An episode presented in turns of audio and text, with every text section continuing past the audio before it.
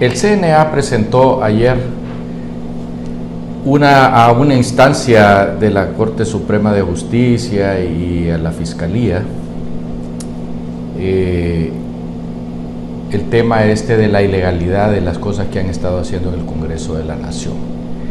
Nosotros en esta ocasión no queremos hablar de eso porque, según nos han dicho los abogados que saben, está correcto lo que el CNA ha hecho.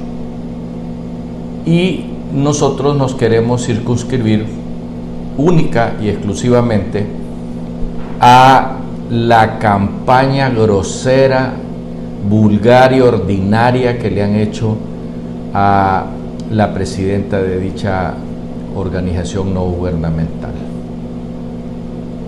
Realmente se han pasado de ordinarios, de vulgares, las cosas que le han dicho a la abogada.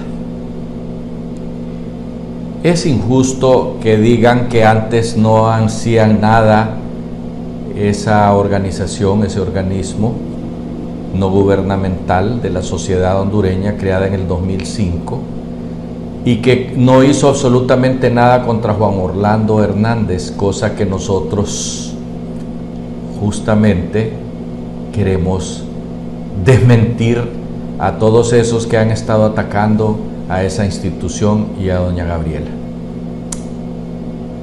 Son unos cínicos porque ellos aplaudían cada vez que ella atacaba las inconsistencias con la constitución de la República que cometían los que trabajaban con el señor Juan Orlando Hernández, hoy preso en los Estados Unidos de Norteamérica.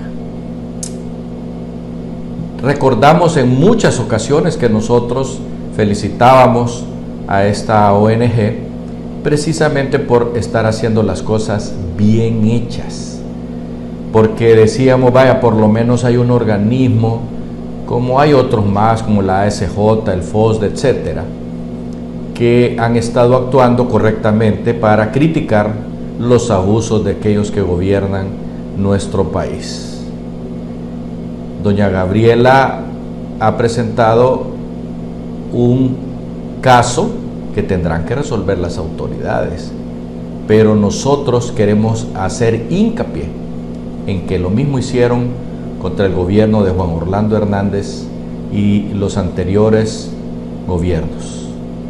Hasta pronto.